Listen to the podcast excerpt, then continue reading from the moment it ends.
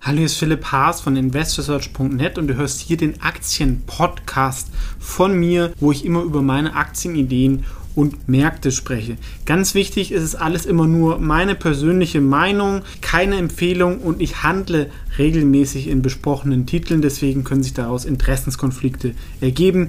Einfach nur ganz kurz und jetzt viel Spaß in dem folgenden Podcast. Hallo, hier ist Philipp Haas von Investors TV und ihr seht am Hintergrund, ähm, ich bin woanders, ich bin im Urlaub. T-Shirt ist noch das gleiche, äh, frisch gewaschen. Und ich möchte in diesem Video euch ähm, 10 nachhaltige Aktien präsentieren oder ESG-Aktien. Das ist ja so ein neuer Investmenttrend. Ein bisschen versteht jeder was anderes drunter. Ganz viele Firmen steigen auf diesen Trend auf. Das ist dann Greenwashing von den Investoren, dass ich irgendwie plötzlich nenne ich meinen Fonds nachhaltigen Fonds. Ähm, aber es versteht halt jeder auch ein bisschen was anderes drunter.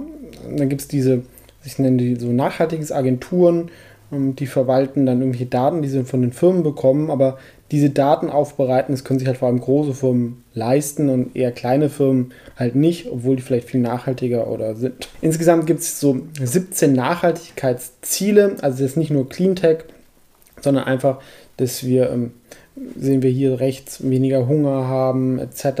und einfach, dass die ähm, Wirtschaft halt auch nachhaltig betrieben wird und kein Raubbau an der Umwelt. Ich präsentiere so zehn Ideen, die so für mich passen. Ein paar Leute werden sagen, ja, das passt überhaupt nicht. Ähm, wie gesagt, ist immer ein bisschen subjektiv, aber es sind eher Firmen, die halt jetzt nicht es gibt halt einerseits diesen Ansatz Blacklisting, habe ich auch persönlich erlebt, dann von 10.000 Firmen darf eine Firma dann einfach in 50 nicht investieren und das nennt man dann ähm, nachhaltiges Investieren. Das hat für mich wenig damit zu tun. Oder es gibt halt den anderen Ansatz, dass man die positiven Firmen heraufgreift, wo man wirklich glaubt, dass die einen Unterschied machen können. Aber fangen wir jetzt mal an mit meinen zehn Ideen, wobei diese zehn Ideen sind jetzt unabhängig von der Bewertung, sondern einfach, dass sie so zum Thema passen. Das erste wäre Vestas, das ist der Weltmarktführer bei Windkraft, sind auch sehr, sehr stark bei Offshore und haben so die qualitativ hochwertigsten Anlagen, kommen aus Dänemark eine sehr starke Bilanz. Nachdem sie einmal durch eine starke Krise gegangen sind, haben sie da auch ordentlich Netto-Cash und eine gute Produktqualität. Man kann die auf den Weltmarktführer setzen, ist allerdings auch nicht mehr ganz günstig nach dem starken Anstieg, weil es passt halt zu vielen ähm, Fonds jetzt auch dazu. Ne? Es ist wirklich eine relativ große Firma, in die man investieren kann. Es ist ein Weltmarktführer, qualitativ hochwertig und ähm, Wind ist natürlich eine der zwei wichtigen ähm, Technologien für die nachhaltige Energiegewinnung.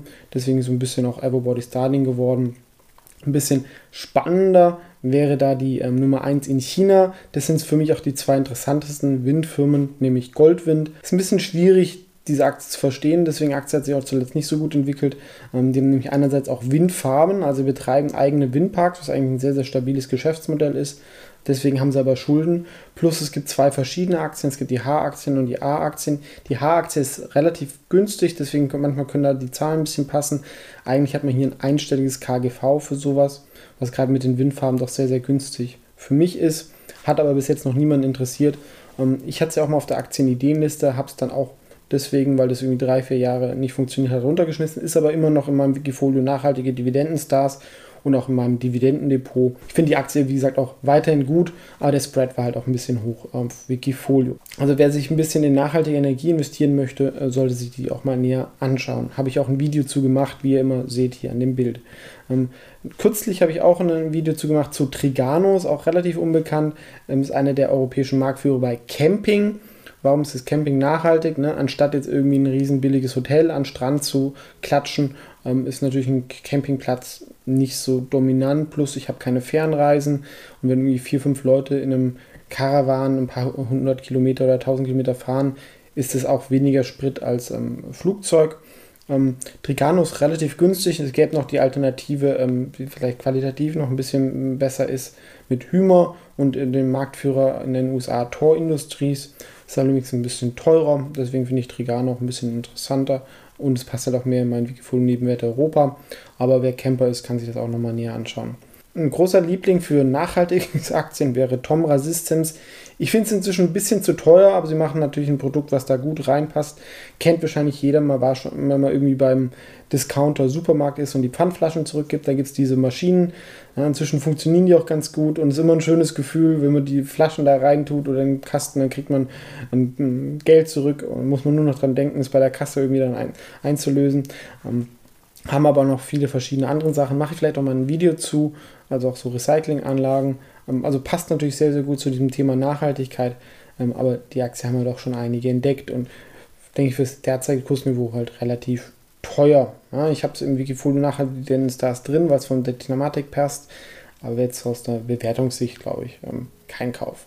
Ähm, anders vielleicht Unilever, das ist so, wie gesagt, ähm, kommt ja häufiger vor, so mein Liebling in diesen Fast-Moving Consumer Goods, ist aber auch in dieser Kategorie so das nachhaltigste Unternehmen, wobei natürlich man immer mit irgendwas argumentieren kann, ja, ähm, aber ich glaube, ähm, Nestle zum Beispiel ist da eher ein bisschen schlimmer.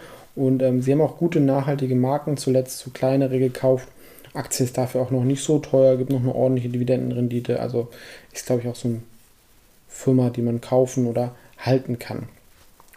Ähm, eine Aktie, die ähm, hingegen wirklich sehr, sehr teuer geworden ist, ähm, kann man sich mal mein Video anschauen, so vom guten Jahr, ähm, was ja auch ähm, sehr ambivalente äh, Firma ist. Im Nachhinein hätte man natürlich noch eine viel, viel größere Position haben können.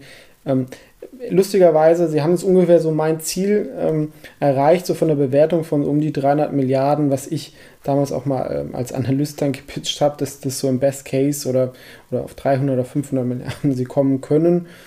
Ähm, jetzt ist aber halt, ist halt alles schon drin.